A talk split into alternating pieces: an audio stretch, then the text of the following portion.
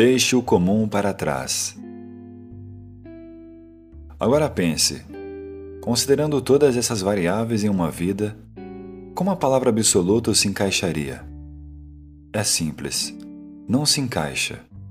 Mesmo considerando que as coisas se dividem em duas, as que dependem de nós e as que não dependem.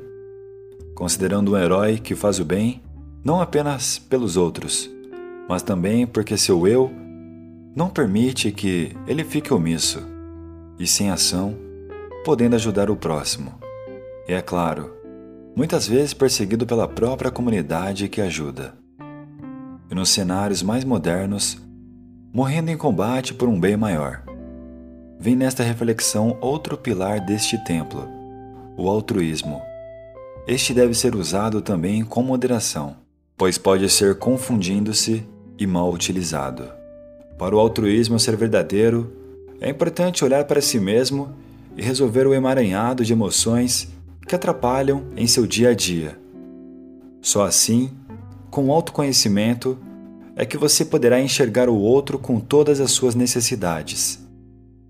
Considerando os relacionamentos interpessoais também como um ponto importante e tentando entender o outro pela perspectiva do outro, respeitando o tempo do outro.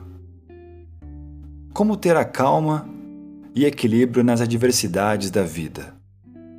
Sei que são mais perguntas que respostas, e temos que tentar utilizar o tempo gasto pelos grandes pensadores da história para tentarmos avançar um pouquinho. Sinta que o processo de educação pode gerar um meio termo na sua compreensão sobre suas percepções. Estes pensadores são professores além do seu tempo. O que importa não é o que acontece a você, mas como você reage. Epiteto Aquele que faz um questionamento é um imbecil por um minuto. Aquele que não o faz se mantém um imbecil para sempre.